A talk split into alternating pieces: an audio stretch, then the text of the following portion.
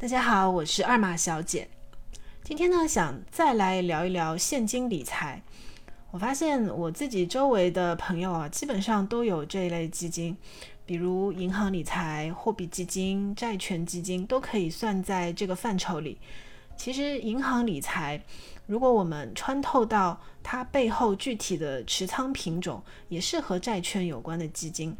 所以呢，现金理财这类的产品，其实每个人都有很大的硬需求，所以是很有普遍性的。像我自己呢，永远是有一部分钱会放在债券类的产品里面，因为鸡蛋不能放在一个篮子里嘛。相信很多人手里呢都有货币基金。我看了一下最新的数据，最近呢，货币基金的收益率已经降低到百分之一点五左右了。高一点的呢，可以到百分之一点八左右。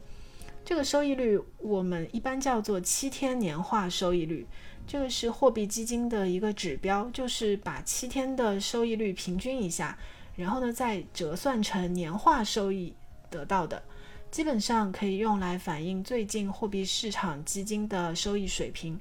所以呢，选这一类基金的时候啊，这是一个比较重要的，应该要去参考的数据。以前货币基金的收益率比较高的时候，我记得有一阵子甚至突破了百分之六，但是现在货币基金收益率都已经跌破百分之二了。这个收益率呢，也可以看作是现金理财的一个锚，相应的各种现金理财的收益率啊，实际上都是在下降的。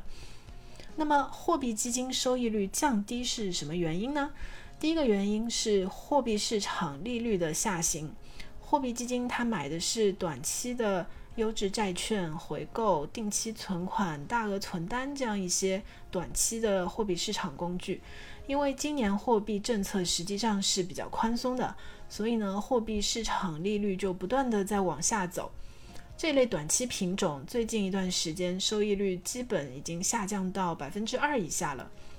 第二个原因呢是现在对货币基金监管可以说非常严格，史上最严格吧。因为这类产品的规模实在是太大了，如果出现踩雷或者暴雷，可能影响会非常大。所以呢，监管就非常的严格，实际上呢也是对大家利益的一种保障。避免发生大的系统性的风险。现在呢，监管对货币基金的久期可以投资的类别、会计方法都做了严格的规范，所以早些年啊那些灰色地带或者是高收益的品种，现在都不能涉足了。这也是现在货币基金收益率降低的一个原因吧。但是市场上放眼望去，比货币基金收益高的产品也是有不少的，比如短债基金、纯债基金。因为可以买的债券品种久期可以长一些，风险更高一点，所以呢，他们的收益率也是比货币基金要更高一些。还有比如很多人都有的银行理财，有些银行理财现在可能还有百分之三左右的收益，这其实也是因为所投资的品种的久期收益率比货币市场的工具要高。收益更高的债券类产品还有固收加基金。我们也叫做二级债基，现在大家对这类产品的了解也是更多了。这类基金其实今年的表现不太理想，不太稳定，主要呢是因为通常这种产品它是用股票去做收益增强的，股票的仓位呢一般在百分之十到百分之二十左右。那么今年股市波动非常大的情况之下，这类基金其实它的净值也会跟着股市的波动而波动。甚至呢会发生一定的亏损，就是因为这个原因了。